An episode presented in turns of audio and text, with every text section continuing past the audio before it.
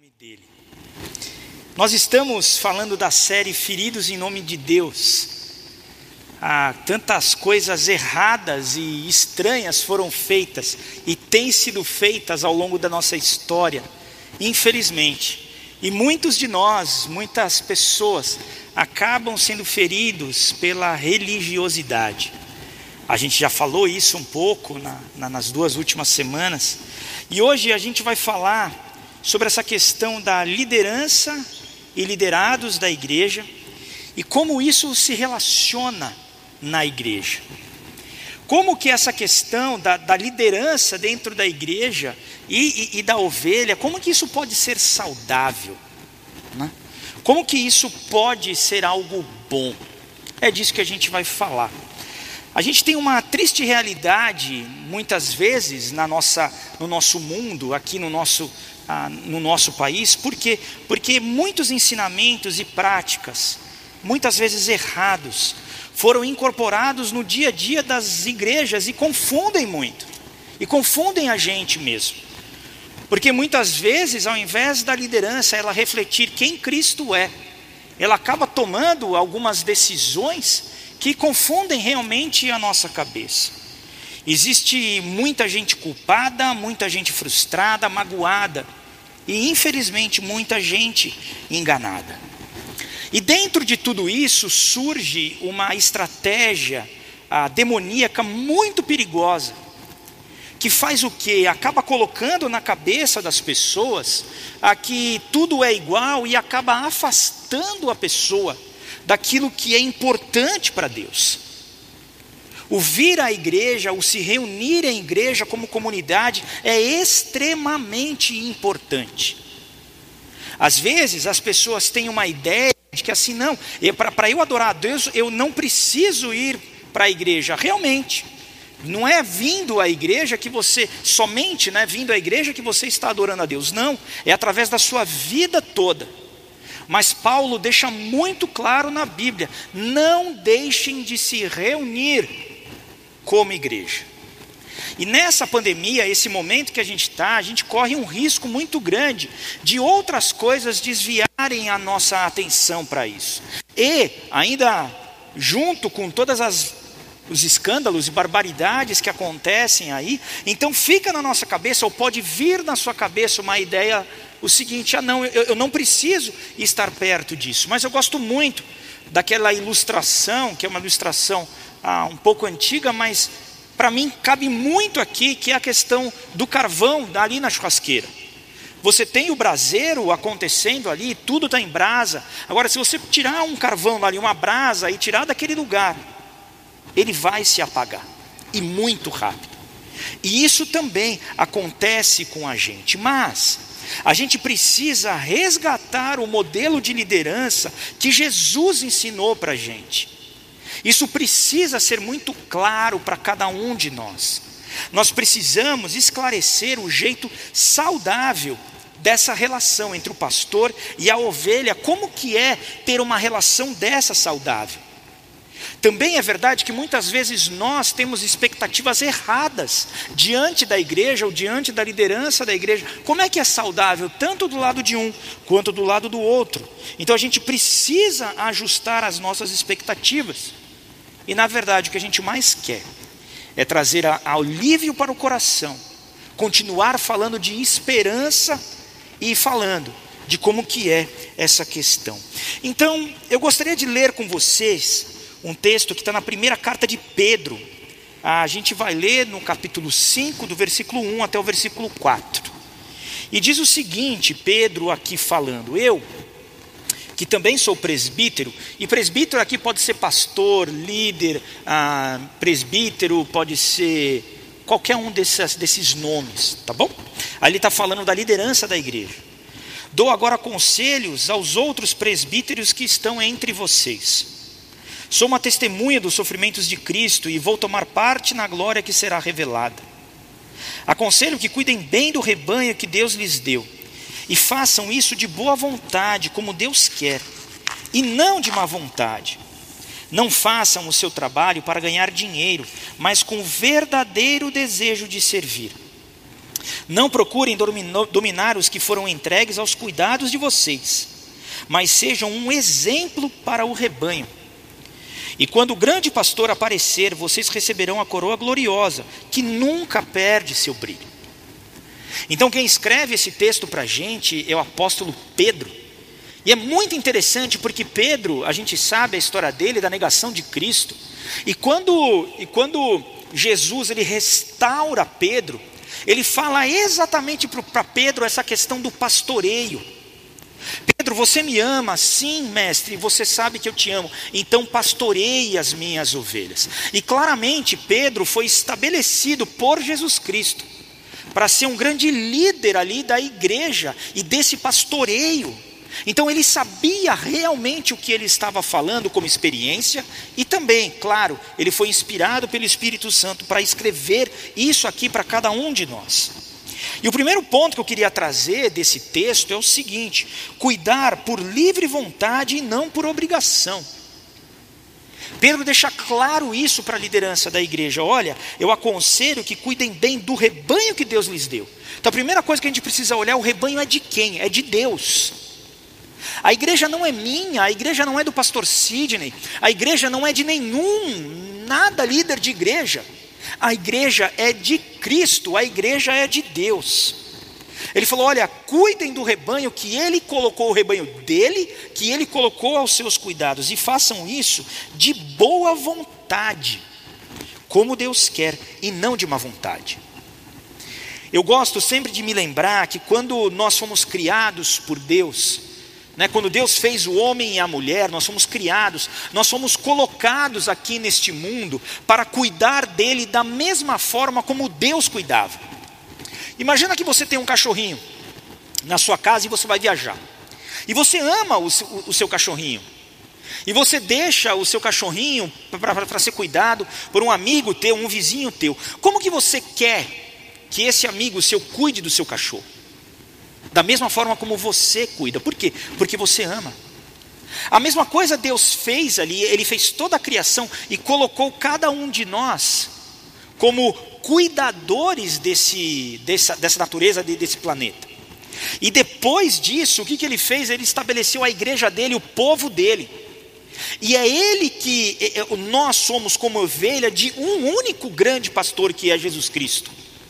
E daí ele estabelece algumas pessoas para ser a liderança da igreja, para cuidar da igreja da mesma forma como Cristo fazia. Então, pastorear é um dom e um privilégio, não é um cargo, não é uma função.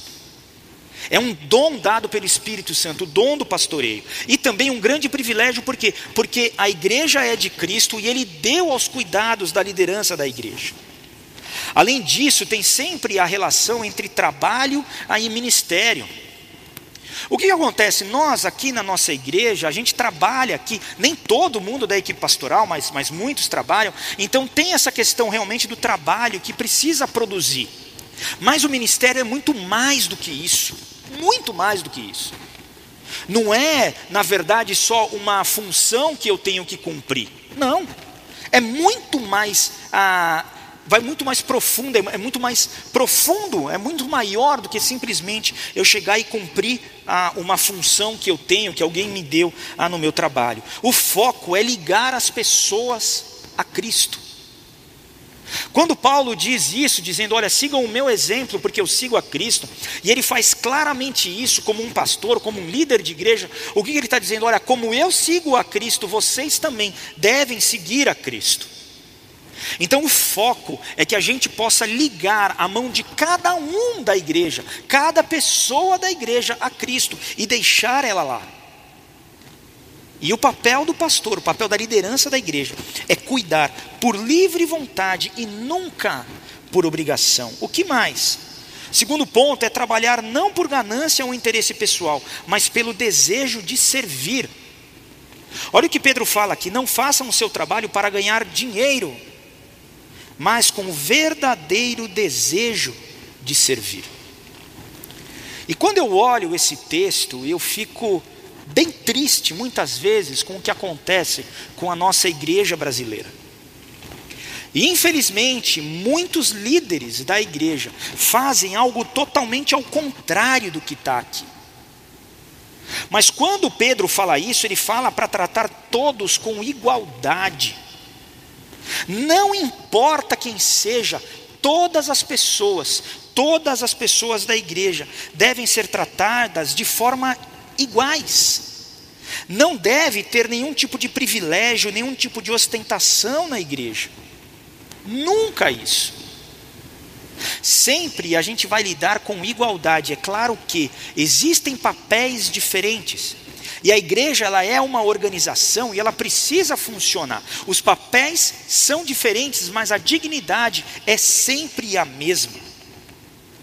Nunca um líder pode chegar e exigir alguma coisa porque ele é líder. Nunca. Nunca.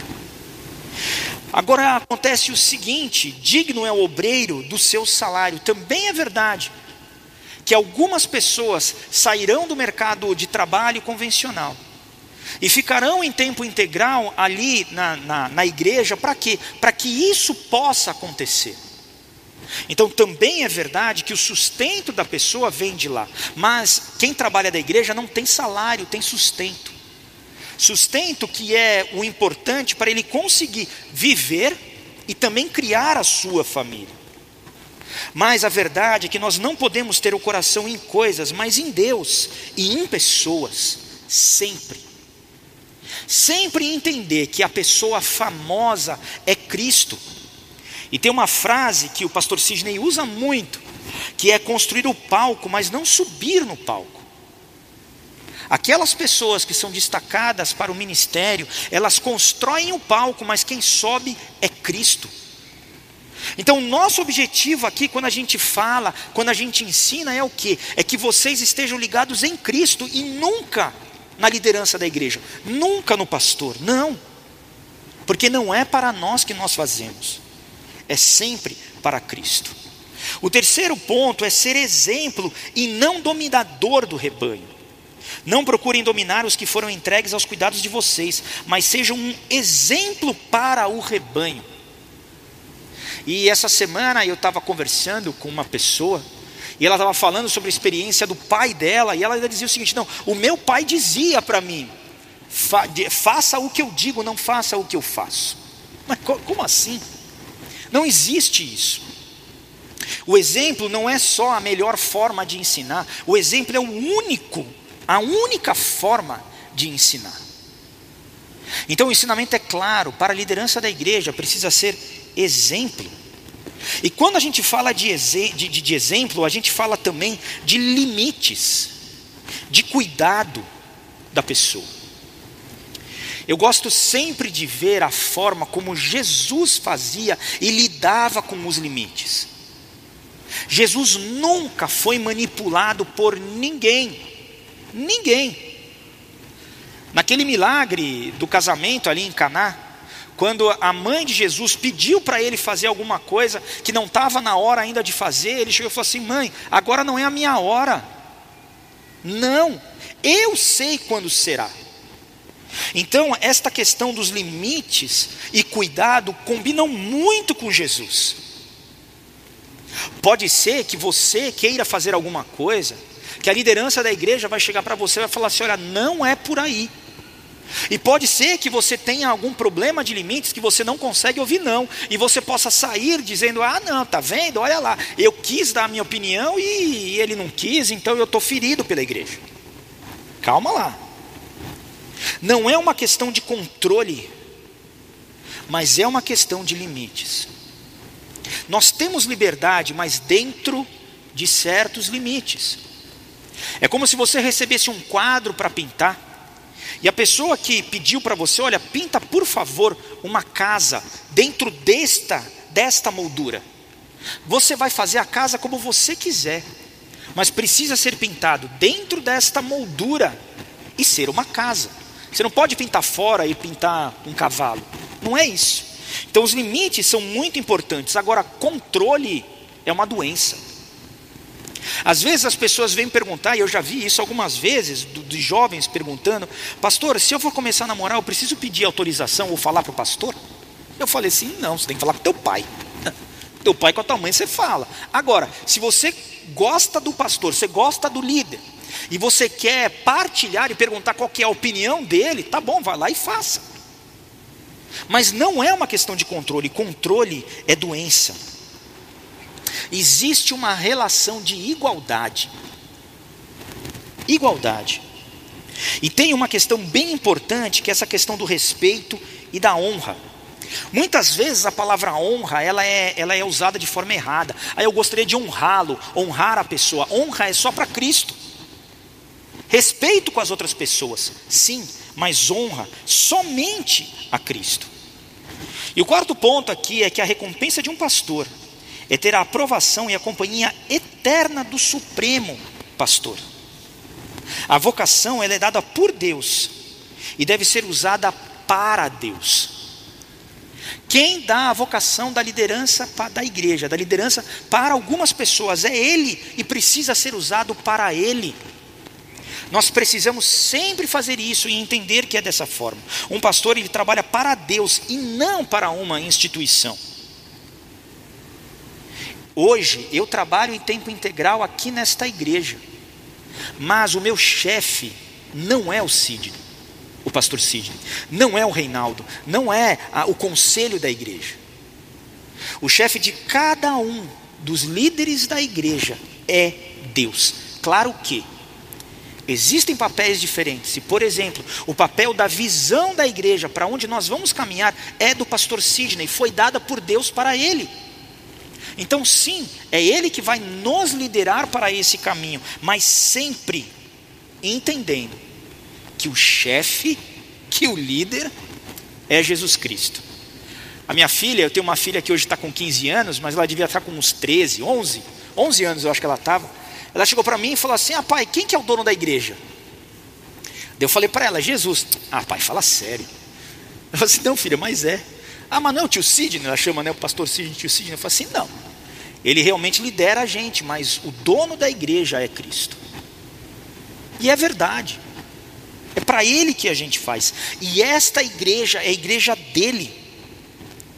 Nós precisamos ser humildes e entender que temos dependência total de Cristo. E é isso que faz com que a gente tenha um propósito de vida bem claro. Bem claro. É para Ele que a gente faz, de verdade. E daí a gente precisa olhar, tá bom, eu, eu olho para, eu faço para Cristo, mas qual que é o conceito de Jesus da questão de liderança? O conselho bíblico de liderança.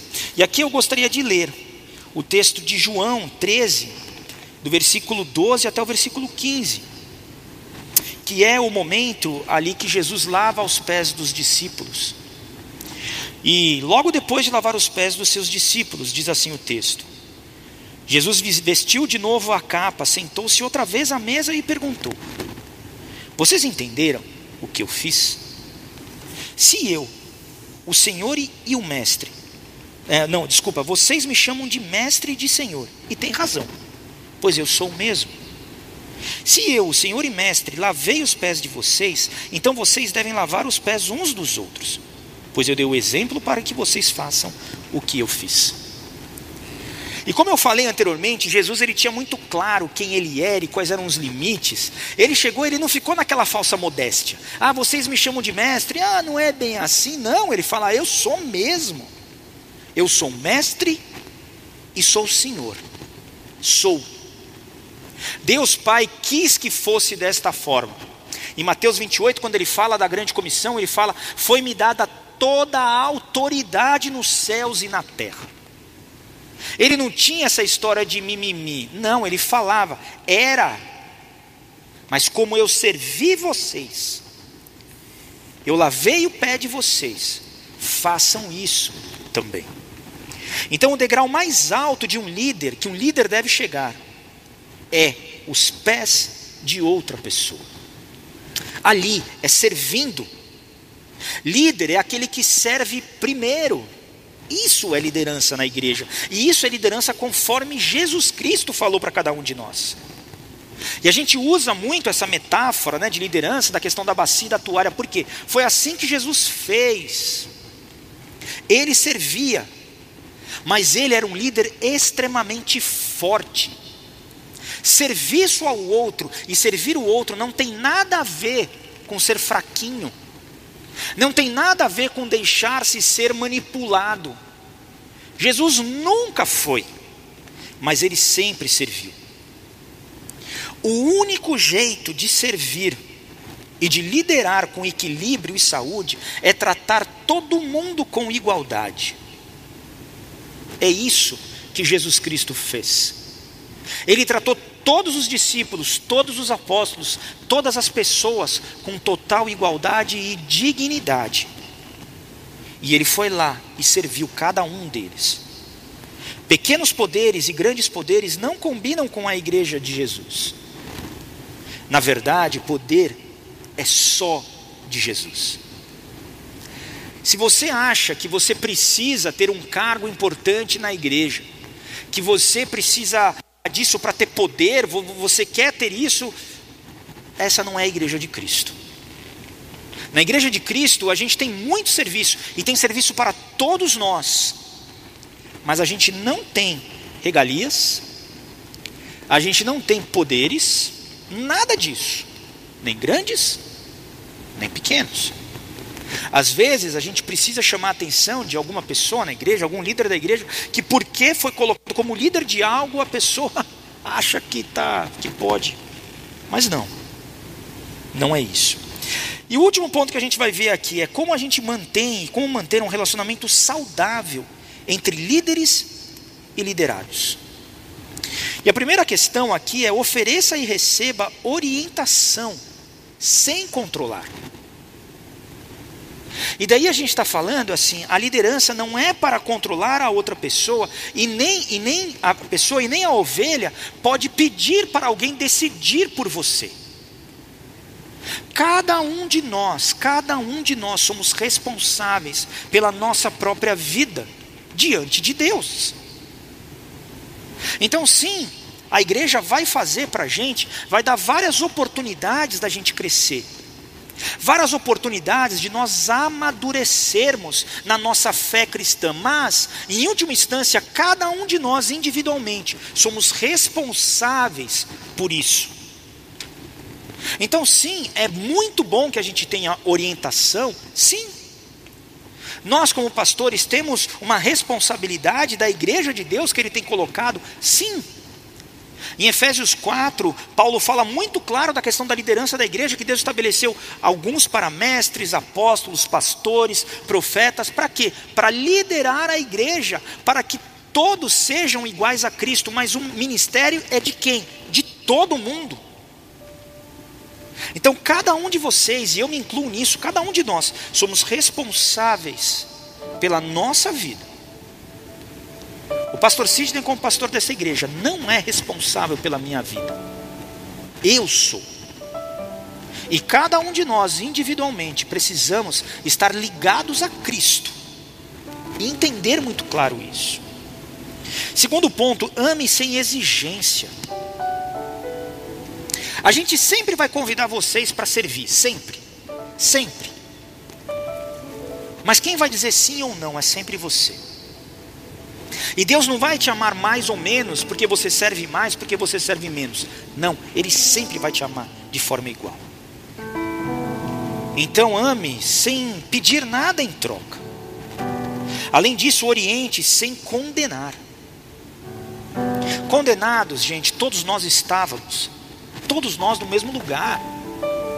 Jesus Cristo nos liberta, o sangue dele tem poder para nos tirar do mal para nos dar a vida eterna. É sempre Ele.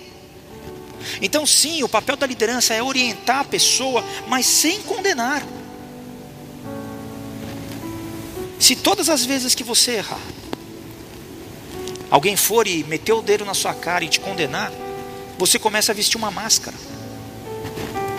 Eu gosto muito do ambiente da nossa igreja em que a gente tem segurança para dizer que nós temos dificuldades segurança para dizer que, olha, eu também tenho algumas lutas, tenho. E o local mais seguro que a gente tem na igreja aqui são os aconselhamentos pastorais e o celebrando restauração, que nos ajuda nisso. a gente pode ser amado sem julgar.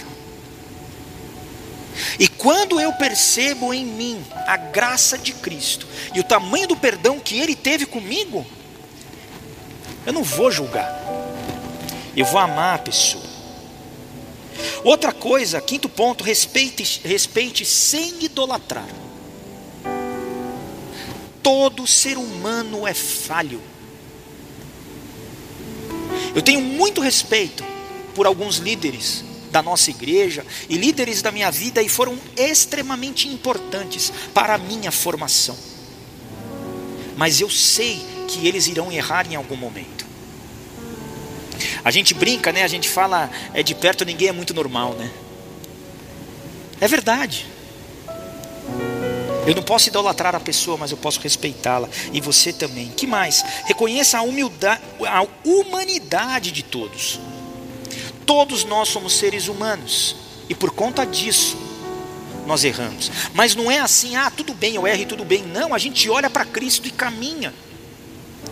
Eu lembro uma vez que a gente estava ainda no, no, no, só no prédio do meio, ali no prédio da quadra.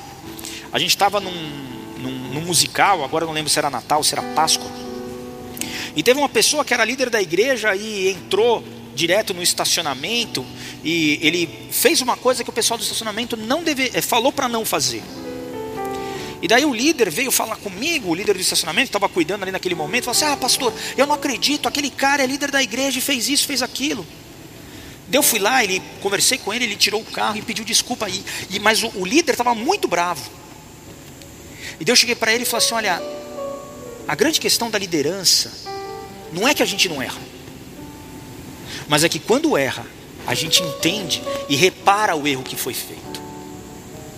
Então, sim, eu preciso entender a humanidade de todo mundo, não julgá-lo, mas entender que a gente olha para Cristo e caminha um passo de cada vez em direção a Ele.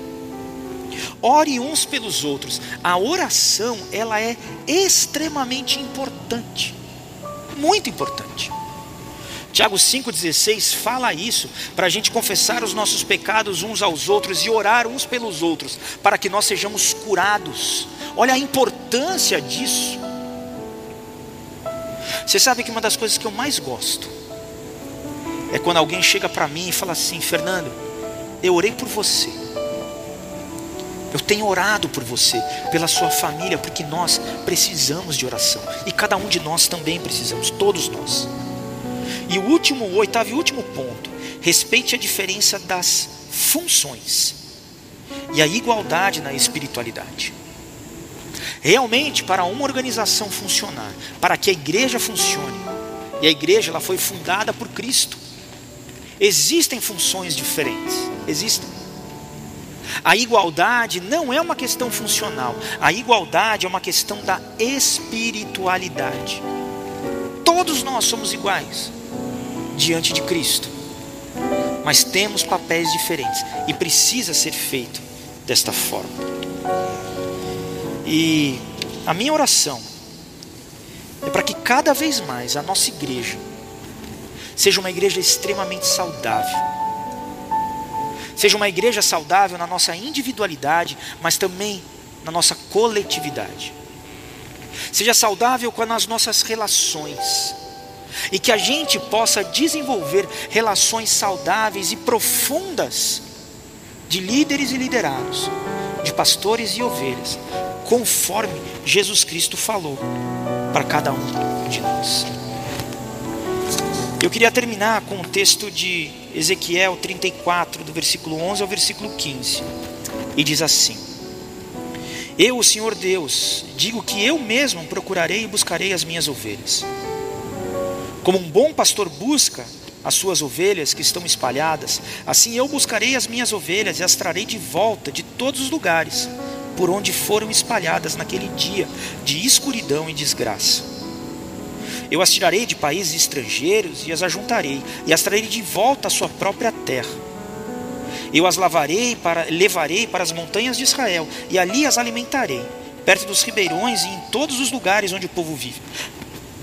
Deixarei que elas pastem em bons pastos, nas subidas das montanhas, nos vales e em todos os pastos verdes da terra de Israel. Eu mesmo serei o pastor de meu rebanho, e encontrarei um lugar onde as ovelhas possam descansar. Sou eu, o Senhor Deus, quem está falando. Então, o nosso pastor, de todos nós, é Jesus Cristo. E toda pessoa que é chamada por Ele e aceita esse chamado de liderança, precisa sempre entender que, da mesma forma como Cristo fez, é isso que Ele pede para cada um de nós. Vamos orar? Pai, muito obrigado porque os seus planos são perfeitos. Muito obrigado porque o Senhor é o nosso pastor. E como diz no Salmo 23, nada nos falta, porque o Senhor enche os nossos corações. Nos ajuda, Pai, como igreja, como comunidade, a servirmos e seguirmos os passos de Cristo. Eu te peço muito pela liderança desta igreja. Peço por cada voluntário que serve e por cada pessoa, Pai, que está aqui, que todos nós possamos estar sempre ligados a Cristo. E é no nome dele que nós oramos. Amém.